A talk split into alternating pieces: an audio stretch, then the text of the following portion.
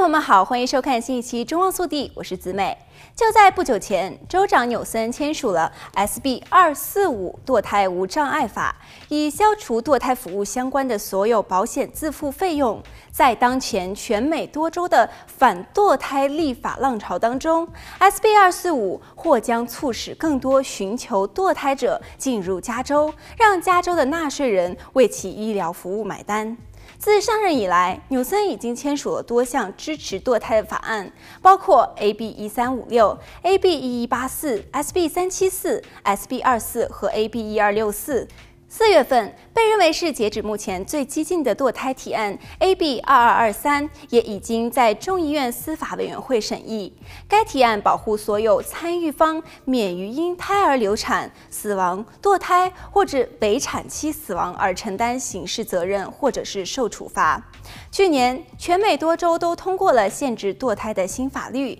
例如德克萨斯州的新法就允许普通公民指控实施、帮助或者是教唆。堕胎的人，只要孕妇已可检测到胎儿的心脏活动。据报道，全美目前至少有二十六个州准备禁止所有或大部分的堕胎服务，这可能导致前往加州堕胎的人数遂增加百分之三千，从每年四万多人增加到一百四十万人左右。新签准的 SB 二四五将于二零二三年的一月一日起实施，要求对所有新签或是修改、更新与交付的医保计划均不得收取与堕胎服务有关的免赔额。共付额或是其他的分摊费用等，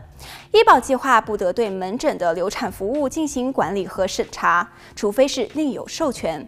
堕胎指的是诱导、终止妊娠的任何医学治疗，诞生婴儿除外。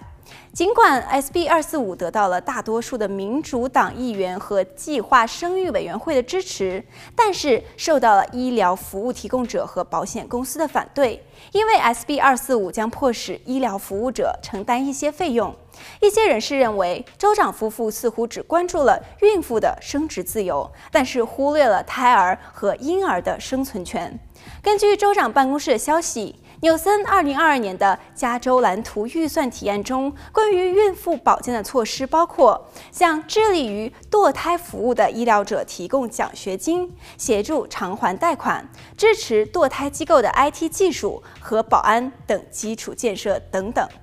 好了，本期节目到这里就结束了，我们下期再见。